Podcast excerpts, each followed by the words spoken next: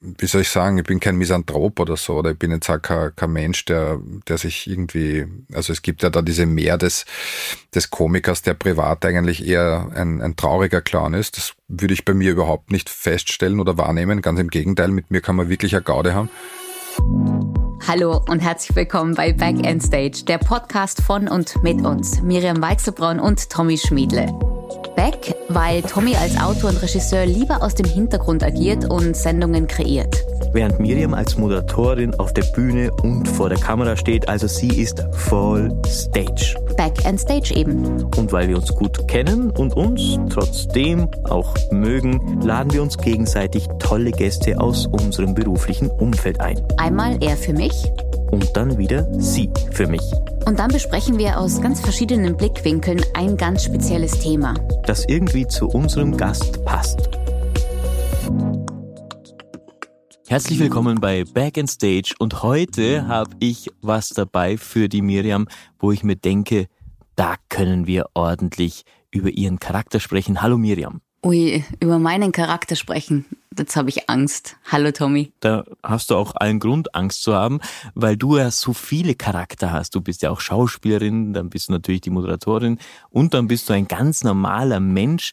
Und ich mag ja den Menschen am liebsten, aber du bist ja auch auf der Bühne eigentlich ein Mensch geblieben. Ach so, ich habe es gerade eher so auf äh, mein Persönlichkeitsmerkmal quasi äh, runtergeschraubt, dass ich dachte, was für einen Charakter habe ich eigentlich? Und ich glaube wirklich, dass ich recht charakterstark bin. Du übrigens auch, aber ich habe äh, unterschiedliche Persönlichkeiten, ja, das kann man schon sagen. Also es gibt so die Bühne, dann gibt's zu Hause die Mama, dann gibt's mich und die Hunde, dann gibt's mich und meinen Mann und dann gibt's mich, meine Freunde und mich mit dir. Also das haben wir aber alle. Wir haben alle viele unterschiedliche Persönlichkeiten und wir sind alle sehr viel mehr als nur eine Seite. Du ja auch. Ja, ja, natürlich. Und natürlich gibt's unterschiedliche Situationen, wo man dann auch unterschiedlich reagiert.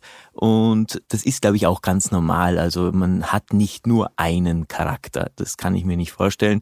Jeder kann auch in verschiedene Rollen rein switchen, wenn er muss. Ich habe dir heute jemand mitgebracht, auf den freue ich mich so besonders, weil er rein beruflich schon viele Charaktere haben muss. Er muss rein beruflich viele Charaktere haben. Hilf mir. Er kann Niki Lauda sein, er kann Hans Krankel sein, er kann Yogi Löw sein, den macht er besonders gut. Oh er, ja, ja, ja, ja, ja. Du ja, weißt, ja, wer ich freue mich. Ich freue mich, freu mich mit dir und unseren Zuhörerinnen und Zuhörern auf Alex Christan. Yay! Hallo. Hallo Miriam. Ja, mit dir kann man ja wirklich über unser heutiges Thema perfekt reden. Wir wollen heute die These aufstellen, stell dir vor, du willst ein guter Typ sein und es fehlt dir an Humor. Was kann man da tun? Wenig. Ich glaube, dass Humor nicht nur in herausfordernden Zeiten, wie wir sie jetzt gerade erleben, sondern dass das, glaube ich, generell eine extrem wichtige Eigenschaft ist und das kann nie genug in der Gesellschaft verbreitet sein. Aber das heißt, man kann es auch nicht wirklich, wenn man es nicht hat, hat man es nicht. Das glaube ich nicht. Ich glaube, dass Humor eine wie soll ich sagen, auch ein Zulassen bedingt. Also das, man muss, glaube ich, auch die Bereitschaft dazu haben, um über Dinge lachen zu können, was aber wieder voraussetzt, dass das die Basics sind, dass man mal über sich selber lachen kann. Weil äh, das ist, finde ich, überhaupt das Allerwichtigste. Und schließt auch den Kreis, was du vorher gesagt hast, Tommy, äh, was einen guten Typen ausmacht. Und das ist einfach einmal ein ganz ein großes Maß an Eigenironie. Weil wenn ich nicht über mich selber lachen kann, dann kriegt es relativ schnell einen anmaßenden Charakter, wenn ich über andere lache. Mhm. Die Typen, die du auf der Bühne auch nachmachst, Arnold, Toni, Herbert, Hans, haben die alle auch die Fähigkeit, über sich selbst zu lachen, glaubst du? Ich hoffe es. Ich weiß es nicht von allen. Ich habe einige der, der von mir parodierten Persönlichkeiten auch persönlich getroffen und bin auch mit einigen in, in stetem Kontakt. Einer davon war Niki, dann äh, Niki Lauda, der ist äh, leider im, im Mai von uns gegangen.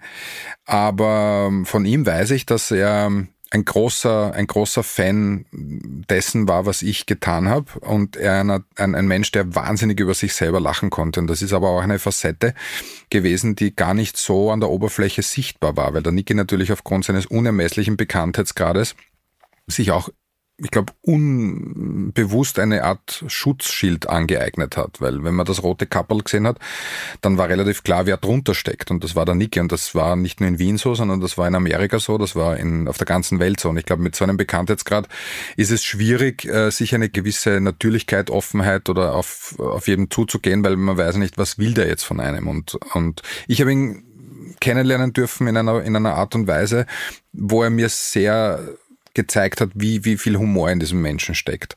Und der Niki hat, so wie ich weiß, vom, vom Toto Wolf verlangt, dass die Videos, die ich poste, sofort an ihn weitergeleitet werden mussten, weil er sofort als erster wissen wollte, was da wieder äh, für ein Wahnsinn von mir rausgekommen ist.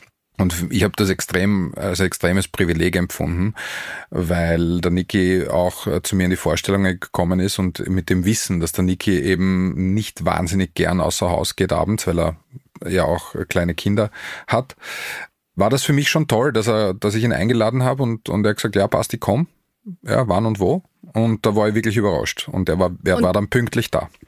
Und wie hast du dich gefühlt, wenn du von der Bühne runterschaust und da ihn sitzen siehst? Also ich müsste jetzt lügen, wenn ich sagen würde, es war eine Vorstellung wie jede andere. War es natürlich nicht, weil, weil mhm. wenn man weiß, dass jemand unten drinnen sitzt, der dann von dir quasi durch den Kakao gezogen wird, dann, dann spürst du das auf der Bühne natürlich. Aber ähm, er hat mir dann am nächsten Tag ein, ein sehr liebes SMS geschrieben und das habe ich mir aufgehoben, weil das ist natürlich von jemandem wie ihn schon irgendwie auch ein sowas wie ein Ritterschlag. Ja, wenn er sagt, ich habe mich selten so gut amüsiert, danke für den schönen Abend. Um bei der Formel 1 zu bleiben, du hast ja auch noch eine ganz andere Legende bei dir im Programm, zumindest in Österreich wirklich weltbekannt, Heinz Brüller. Formel 1 Experte mit einem Fachwissen wie kein anderer und das wird sehr gern in langen Schachtelsätzen verpackt. Und er hatte vor kurzem seinen 80. Geburtstag und da hast du ein ganz besonderes Geburtstagsgeschenk abgeliefert. Äh, ja, das war mal Anliegen natürlich. Der Heinz ist äh, eine, eine ja, Legende und, und äh, wir kennen uns ja jetzt doch schon auch über 20 Jahre, noch aus einer Zeit, wo ich noch in der Formel 1 auch gearbeitet habe als frisch gefangter Reporter. Und da hat mir der Heinz doch die eine oder andere Tür geöffnet und mir mit Kontakten geholfen. Und auch später dann, als, als ich dann schon als Comedian gearbeitet habe, als Parodist, äh, ist er immer wieder in meine Shows gekommen. Und wir haben sich auch dann abseits davon privat äh, dann und wann zum Mittagessen verabredet und haben sehr, sehr tolle Gespräche geführt. Und insofern war es mir ein Anliegen auch, ihm da die entsprechende parodistische Huldigung in Form dieses kleinen Videos zukommen zu lassen und zu gratulieren. Ich würde vorschlagen, da hören wir mal ganz kurz rein. Grüß Gott, liebe Geburtstagsfreunde, hello dear birthday fans, buenos dias, buenos aires und buongiorno, bonjour, selamat und sayonara oder sayonara, wie ich früher in meiner ersten Ehe immer zu sagen pflegte. Ich melde mich live hier von der Siegerehrung des Gran Premio della Bon Compleanno am Circuito d'Orta Grande, wo ja ein plus-minus relativ sehr, sehr charismatischer, legendärer Mann im äh, freien Qualifying des Labschusstrainings nicht nur die Pole Position sich gesichert gefeiert hat, sondern auch nach 80 Runden einen Runden feiern darf. Und das völlig zu Recht. Tante Auguri, wie die Italiener sagen, das hat mir übrigens die Tante von Andrea de Cesaris 1987 in Monza verraten, die aber nicht Auguri hieß, sondern äh, Citronella. Auguri nicht zu verwechseln mit Aguri Suzuki, dem kleinen äh, Japaner, dem Formel 1 Piloten, der aber nie auf Suzuki fuhr, sondern auf Yamaha. Aber Ron Dennis hat ja auch nie Tennis gespielt. Senna hütete keine Kühe auf der Alm. Piquet trug keine wegen dem Kragen und Jackie war kein Steward, sondern Rennfahrer. So, Achtung, sie ruft an, rufe zurück, um Gottes Willen, um Gottes Willen, Feuer auf der Geburtstagstorte, alle 80 Kerzen in Flammen, alle brennen, hoffentlich kommen die Streckenposten, Vulgo-Gratulanten und blasen sie aus oder blow em out, wie es im Rennenglisch der Gratulanten heißt. also unfassbar, wie nah du da dran bist. Weil du aber auch diese Parodien auf den Punkt bringst. Jetzt sind diese Parodien aber auch immer nur so ein kleiner Teil deines Programms. Der Rest ist ja auch grandios. Ähm, ich habe dich bei der Sportlergala das letzte Mal live auf der Bühne gesehen, vor eigentlich ziemlich leerem Haus, mhm. weil es war ja einfach nicht möglich. Und trotzdem hast du da die, die Kameramänner, das ganze Team, alle, die halt da waren, zum Lachen gebracht und mhm. ich glaube, es hat sich transportiert nach Hause. Es liegt aber auch daran, dass du dich eben nicht über andere lustig machst. Diese Parodien heißen ja nicht, dass du dich lustig machst über diese Personen, sondern du kannst dich über dich selbst lustig machen und nicht auf Kosten anderer. Das ist ja eine Gratwanderung, die vielen Kollegen von dir nicht schaffen sich nicht über andere lustig zu machen. Das, ich glaube, dass dass das Humor oder das ähm, nennen wir es auch Satire, ja, dass das ein ganz, ein ganz ein schmaler Grad ist. Und das, glaube ich, muss man von Künstler zu Künstler selber für sich entscheiden oder man muss das für sich definieren, wie weit möchte ich mich gerne aus dem Fenster lehnen.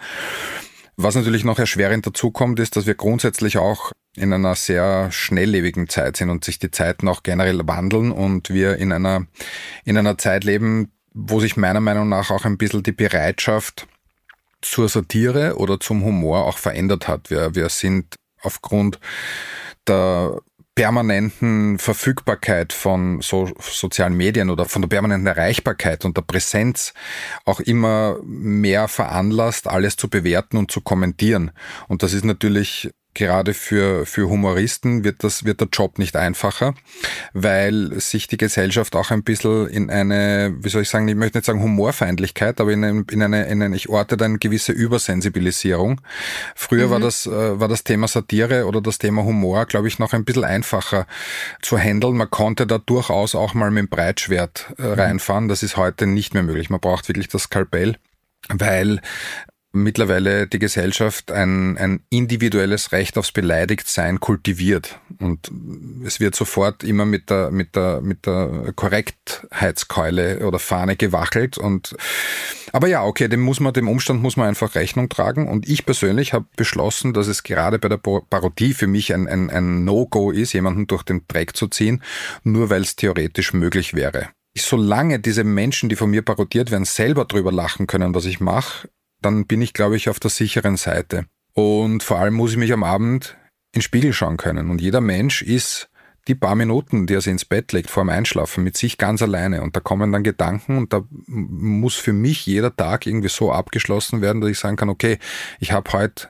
niemanden wehtan, ich habe heute niemanden verletzt und ich bin irgendwie trotzdem aufrecht durchs Leben gegangen. Und das ist für mich ganz, ganz wichtig in der Ausübung meines Jobs. Aber das ist ja ehrlicherweise eine ganz gute Grundregel für viele von unseren Jobs, weil egal, ob ich jetzt quasi vor der Kamera bin, hinter der Kamera, alles, was gestalterisch zu tun hat, macht ja Sinn, wenn ich am Schluss, am Ende des Tages sagen kann, ich habe niemanden verletzt. Im Idealfall habe ich jemanden gut unterhalten mit einem Mehrwert. Und du hast vorher mehrfach gesagt, es ist wichtig, dass die Leute über sich lachen können. Niki Lauda war so einer. Was würde denn Niki Lauda über Alex Christian sagen, wenn er jetzt reden könnte? Das ist relativ einfach. Das, was der Niki Lauda mir auch gesagt hat, weil wenn wir uns privat getroffen haben, hat er gesagt, so, jetzt erklär mal, wie geht das? Wie kann man so eins zu eins reden wie ich? Das ist unglaublich.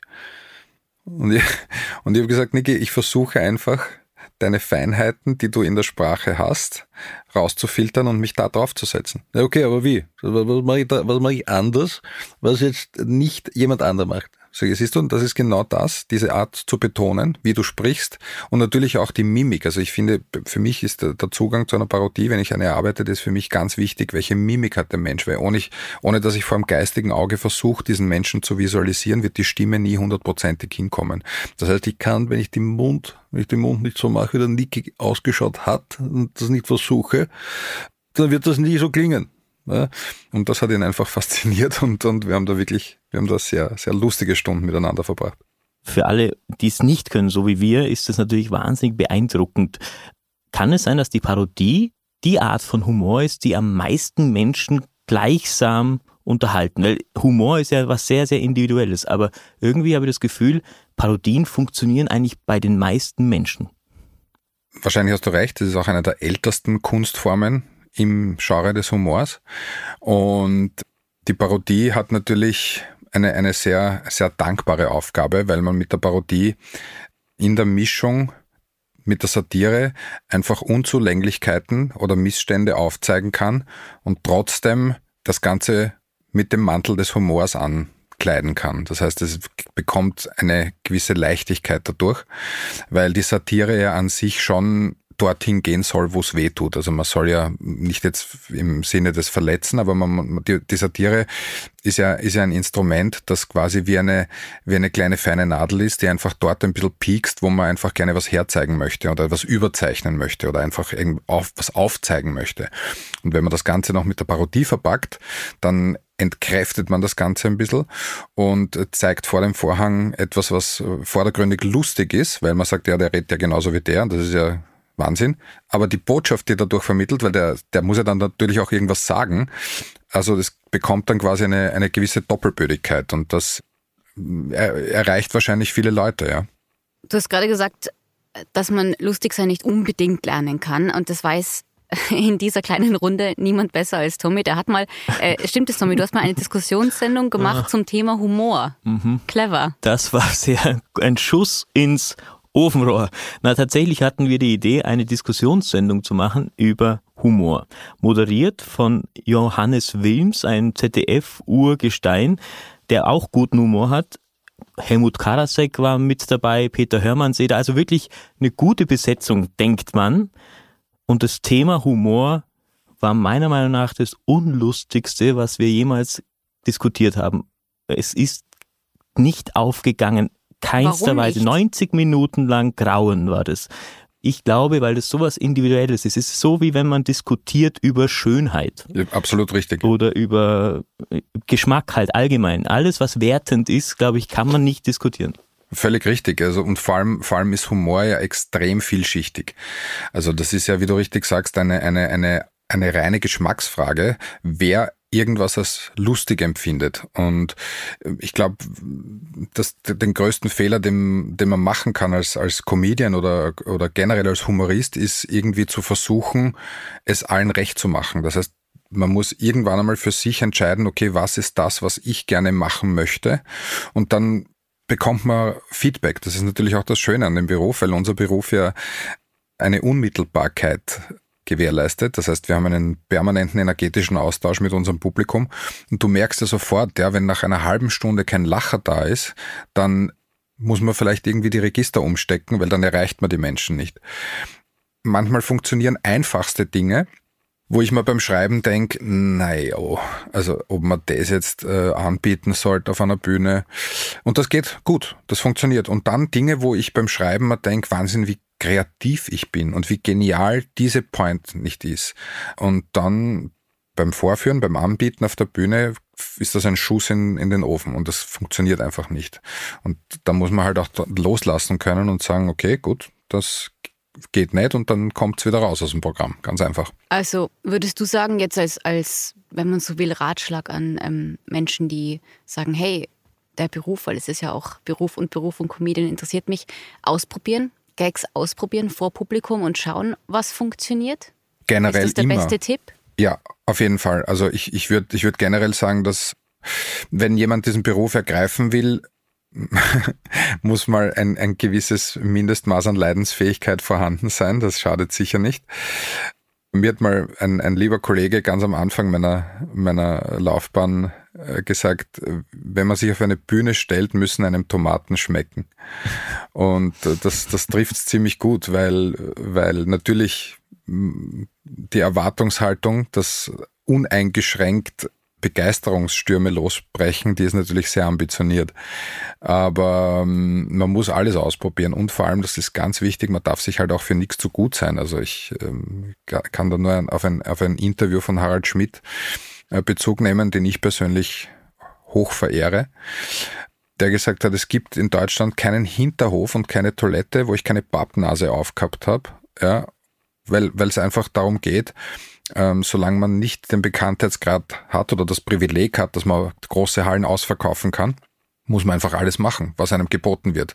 Und mhm. so sich sein Publikum erspielen. Also das ist, glaube ich, auch ein ganz ein wichtiges Fundament für eine Langfristigkeit in der Branche, weil gerade, das ist halt mein Zugang, in dieser schnelllebigen, kurzlebigen Zeit, wo ein, ein, ein YouTube-Video morgen schon wieder alt ist, ist es für mich wichtig, eine gewisse Beständigkeit zu haben. Das heißt, man muss sich ein Publikum aufbauen, eine, eine Fanbase, wenn man so sagen will, die einen in zehn Jahren auch noch sehen mag, weil man einfach mhm. das, weil die Leute das bekommen, was draufsteht. ja, ich glaube, es ist wichtig, einfach da nicht zu sagen, na, das mache ich nicht und das will ich nicht, sondern es alles ausprobieren. Es, in der Branche wartet niemand auf jemanden.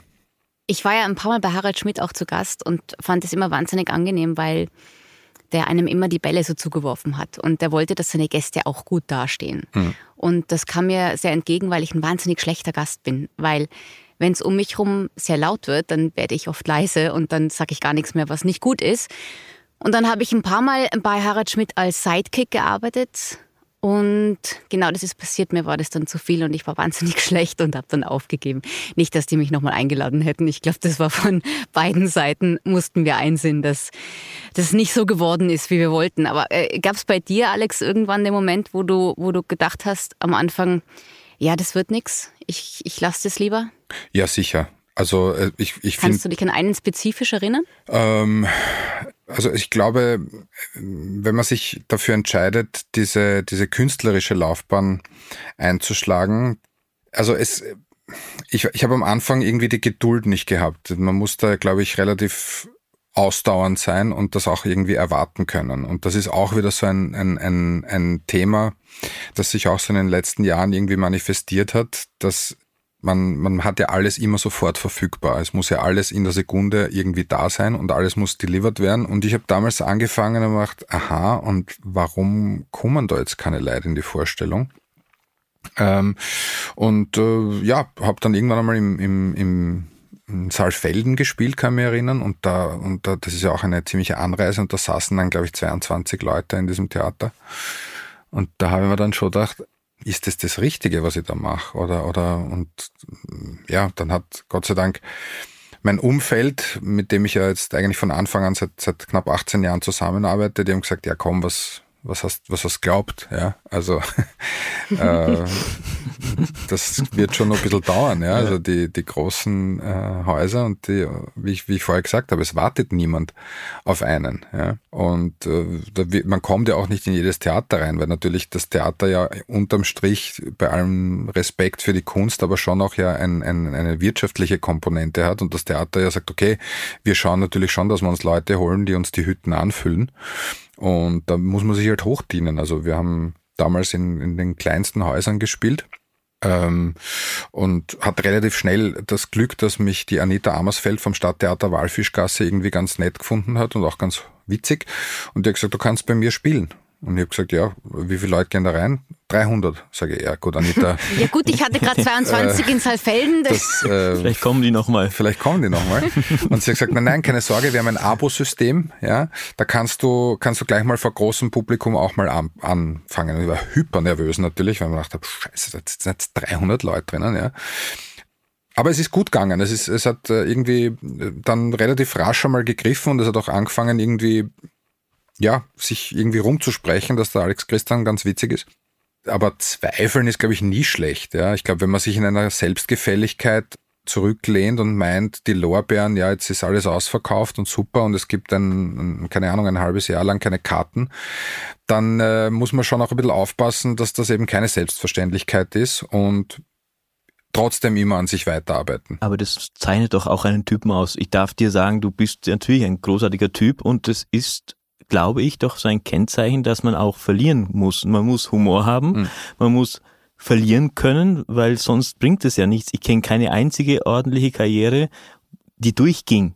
Ich habe gerade jetzt im letzten Jahr zu Beethoven alle möglichen Biografien gelesen. Da gab's riesige Rückschläge. Mhm. Also da gab's Symphonien, die sind völlig untergegangen. Und da muss man doch auch mal dran denken. Ich meine, das ist jetzt ein Superstar seit 250 Jahren und hat nur funktioniert, weil er immer kämpfen musste. Ich glaube, Langatmigkeit ist ja auch sowas. Man braucht einen langen Atem. Gerade wenn man vor dem Mikrofon ist oder eben auch wie die Miriam vor der Kamera. Wir, die da eher im Hintergrund arbeiten, wir haben ja viel mehr Möglichkeiten. Wir können mal das machen, mal das machen, mal das machen. Ihr sucht euch ja immer einen Weg aus und den so lange wie ihr beide, muss man auch mal bemerkenswerterweise sagen, durchzuziehen, das ist schon auch eine Nummer. Ja. Was soll ich denn anderes machen? wir können wahrscheinlich auch nichts anderes. Und äh, also wahrscheinlich können wir was anderes, aber ich glaube, ich, also ich würde auch nie was anderes machen wollen. Das ist ja, also da, wo ich bin, ist ja genau da, wo ich sein will. Und das ist, das erfüllt mich ja mit einer, mit einer inneren Zufriedenheit, dass ich es gar nicht sagen kann. Das ist ja eigentlich das höchste Privileg, dass man, dass man das, was man tut, nicht als Arbeit empfindet, weil ich es nicht als Arbeit wahrnehme. Du hast vorher was sehr Richtiges gesagt. Ich, ich glaube auch, dass, dass man als Person nur an den Niederlagen wächst und nicht an den Siegen. Weil woran, woran soll ich arbeiten, wenn immer die Sonne scheint? Also ich muss ja auch irgendwann mal, wenn es Rückschläge gibt oder wenn, wenn, wenn etwas nicht so funktioniert, wie ich mir das vorstelle, dann wird's spannend. Also dann fängt es erst an, irgendwie auch interessant zu werden und sagen, okay, was machen wir, dass das einfach nicht mehr passiert oder dass es einfach besser wird, ja, weil wenn, wie gesagt, wenn man, egal ob das im Sport ist oder in der Kunst, ja, wenn, wenn immer alle applaudieren und immer alles, dann ist man relativ schnell gefährdet, in, in, einer, in einer Wohlfühlsituation aufzuwachen, die aber eine trügerische Sicherheit vermittelt. Du hast vorhin gesagt, man braucht auf jeden Fall Geduld. Jetzt hast du bei deinem Programm Lebzeiten Rotzpippen Forever auch gesagt, es geht darum, aus dem Hamsterrad auszubrechen und dann in das Karussell des Lebens wieder einzusteigen. Covid hat uns Geduld beigebracht. Wir mussten sehr geduldig sein. War das so ziemlich eines der wenigen guten Dinge rund um Covid, dass wir aus dem Hamsterrad aussteigen mussten? Das würde ich auf jeden Fall sagen, ja. Ich glaube, wenn man diesem ganzen Wahnsinn, der da über uns äh, tsunamiartig hereingebrochen ist, was Positives abgewinnen will, dann eine gewisse Form der Entschleunigung, die die Gesellschaft meiner Ansicht nach extremst nötig gehabt hat. Wir haben uns auch jahrelang in einer, in einer Fünf-Sterne-Situation vorgefunden und haben aufgrund dessen, dass es eben schon so lange so super gelaufen ist, uns, glaube ich, auch es ein bisschen zu bequem gemacht in diesem ganzen Ensemble des Lebens und dann geht's relativ rasch, dass man vor Augen geführt bekommt, dass sich Dinge von heute auf morgen ändern können. Und wenn man sich da was mitnehmen kann aus dieser ganzen Geschichte, dann vielleicht auch ein bisschen das Hinterfragen, was am Ende des Tages ist wirklich notwendig? Was brauche ich wirklich? Ich glaube, dass diese Covid-Krise uns allen ein bisschen Demut gelehrt haben sollte, wenn man das jetzt schon mal in der Retrospektive sagen kann, weil noch ist es ja nicht vorbei. Ja, aber vor allen Dingen hat es ja auch für dich einige gute Themen geliefert, muss man auch sagen. Also ja. du bist ja da auch viral gegangen, wie man heutzutage sagt. Da gab es eine sehr, sehr große Aktion der Goliator über den Lockdown. Hier mal ganz kurz abgespielt. Ja, liebe Daheimgebliebene, liebe Isolisierte, weil auch ich selbstverständlich gelockdownt, also lockdownt wurde, halte ich mich selbstverständlich daran und werde also nicht leise wohin rasen, sondern lasse mich hinreißen und spreche offen heraus, was viele nicht zu denken gedacht wagten. Nicht nur ich, habe von Anfang an gesagt, dass, dass, dass das Match gegen Deportivo La Corona in die Nachspielzeit gehen wird. Auch Teamchef Kurz hat gesagt, das wird lang. Und sogar der Konditrainer, der Rudi, hat uns nicht nur einmal darauf eingeschworen, wie schwierig dieser Gegner zum Spielen sein wird. Ich erinnere mich auch an meine Worte. Ich habe gesagt, Burschen, Ladies, pass mal auf bitte, ja, Deportivo La Corona ist nicht Eierspeis 19, dieser Gegner ist auf der ganzen Welt gefürchtet. Ich weiß schon, ich weiß schon, auch wir, auch wir haben international gespielt und auch gewonnen, in Faenza, in Firenze, aber Influenza verlieren wir trotzdem noch, wenn's blöd hergeht. Deswegen passt's bitte auf gegen Deportivo La Corona. Wir haben Schwächen in der Abwehr, deswegen defensiv bleiben, nicht zu offensiv. Das ist alles nur keine Standardsituation. Dieser Gegner ist eine andere Liga. Der hat alle schmutzigen Tricks auf Lager, die es nur gibt. Er lässt nicht zu, dass man eng steht, macht die Räume sehr groß, zieht die Leute am Feld auseinander. Oft sieht man nicht, oft hört man nicht. Und wenn man riecht und schmeckt auch nicht mehr dann weiß man, dass er da ist. Und dann, und dann geht es oft schnell. Dann geht es schnell, oft auch gleich. Man wird aus dem Spiel genommen und wenn es da, dann ganz deppert rennt, ja, dann wird man sogar vom Platz getragen. Und das Einzige, was dann noch bleibt, ist die Hoffnung, dass der weitere Spielverlauf kein schwerer sein wird. was soll denn der Yogi jetzt sagen drauf? Ja, also ich denke, der Hans ähm, muss man schon auch sagen, hat er recht, klar. Wenn man Lockdown hat, dann ist es natürlich, sagen wir mal, schon ohne Freiheit, dass man das Letzte aus sich rausholt so wie ich es auch mache aus der Nase. Aber vor allem müssen die Leute auch mal zu Hause bleiben, Maske tragen.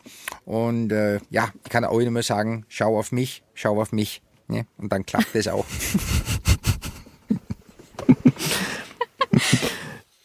Mann, oh Mann, ist das auch mutig, weil in der Zeit ist natürlich auch, gab es ja viele Kritiker der Regierungen, muss man ganz ehrlich sagen, die auch von rechts außen kamen. Hattest du nie Bedenken, dass man auch dort dann Gefallen findet, bei denen, bei denen man vielleicht nicht gerne gut ankommt? Ähm, dass man Applaus von der unter Anführungszeichen falschen Seite bekommt, die Gefahr ist immer gegeben. Ja, ich habe, ich habe, mir war das ein wirkliches Anliegen, das Instrument der Satire oder auch des Humors zu benutzen, um einfach auch Dinge transparent zu machen, die passieren in der Öffentlichkeit. Und ich mache das halt in dem, auf meine Art. Ich, ich versuche eben Corona als Mannschaft quasi zu stilisieren oder symbolisieren und dem Ganzen ein bisschen einen, einen humoristischen Mantel anzuziehen und sag, Freunde, das ist unser Gegner, ja, der macht die Räume eng, wir, wir zieht die Leute auseinander.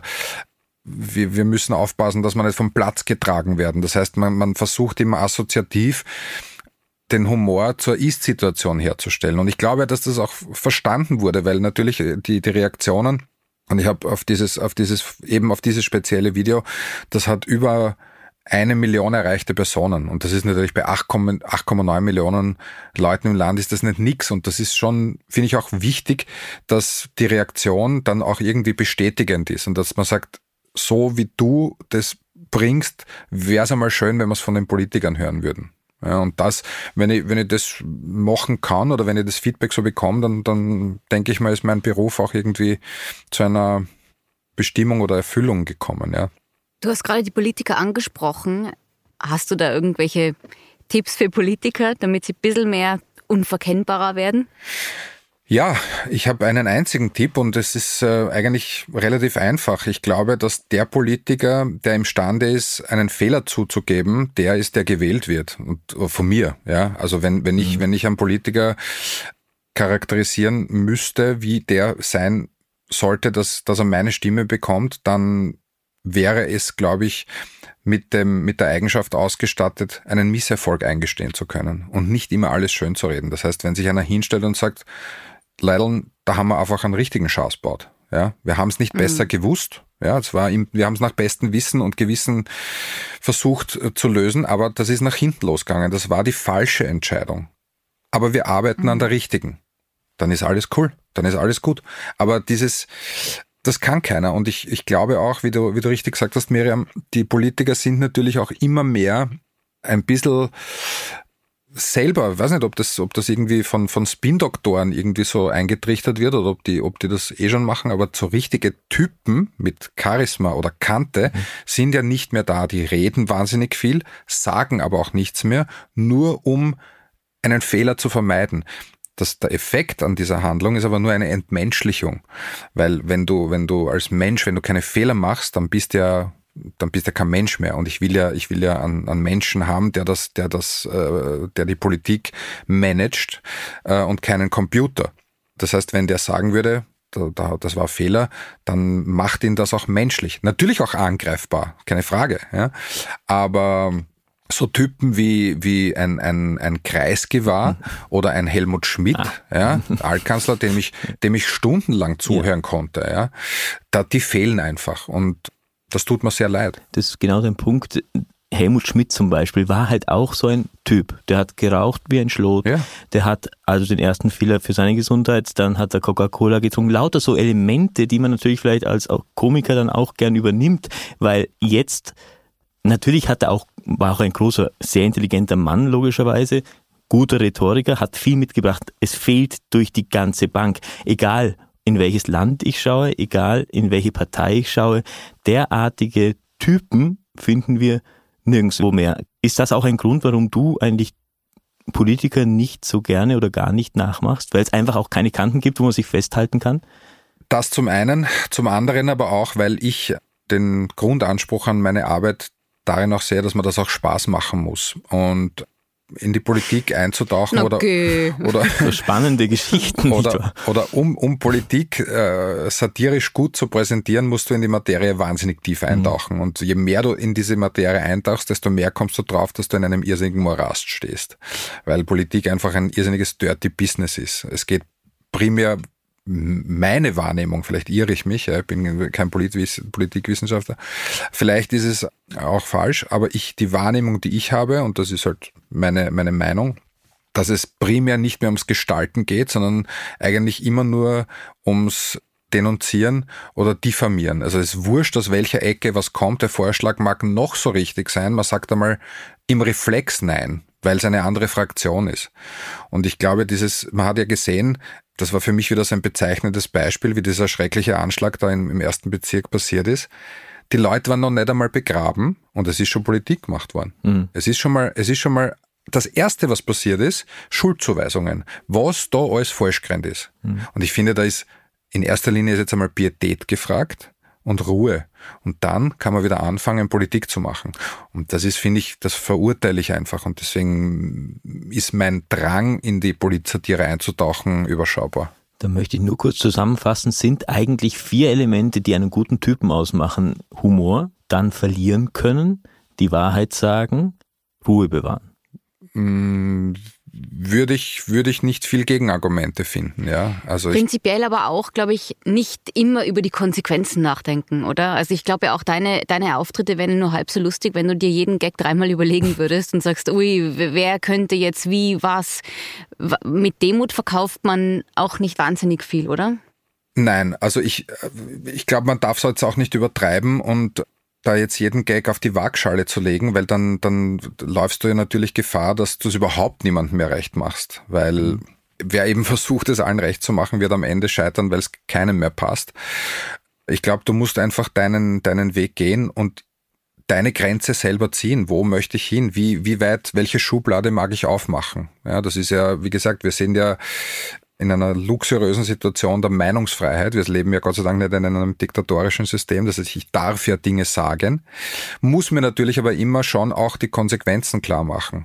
Ich möchte kurz äh, zu Miriam rübergehen, die hat auch mal eine Situation gehabt, auch Unterhaltung, Opernball. Du das war bitte. 60 Jahre, glaube ich, Opernball, irgendein ein Jubiläum und der ORF hat eingespielt Best of Opernball. Und am Schluss kam Ursula Stenzel hat irgend als mhm. Reporterin damals noch beim ORF und die Miriam hat abmoderiert und hat nur gesagt damals, was wurde eigentlich aus der Dame? So, damals war sie ja schon in der Politik. Da gab's einen Shitstorm. Mhm. Naja, ich habe noch was dazu gesagt, aber es war jetzt nicht sehr viel lustiger als das, was du gerade gesagt hast.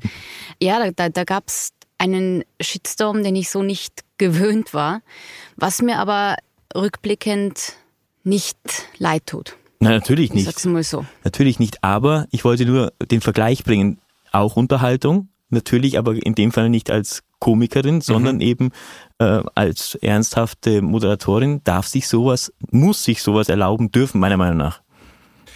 Ja, definitiv, weil das ist, das ist genau dieser Punkt, den wir vorher besprochen haben diese Dünnhäutigkeit ja, ist einfach extrem ausgeprägt und Dinge, die einfach wo man, wo man früher nicht so, ich sage jetzt mal auf gut Wienerisch gesagt, nicht so ankriert war, ja, bekommen jetzt eine Schwere und eine, eine, eine, äh, allein das Wort Shitstorm, ja, das ist für mich so, so abartig, weil eben jeder immer sofort kommentieren und bewerten kann.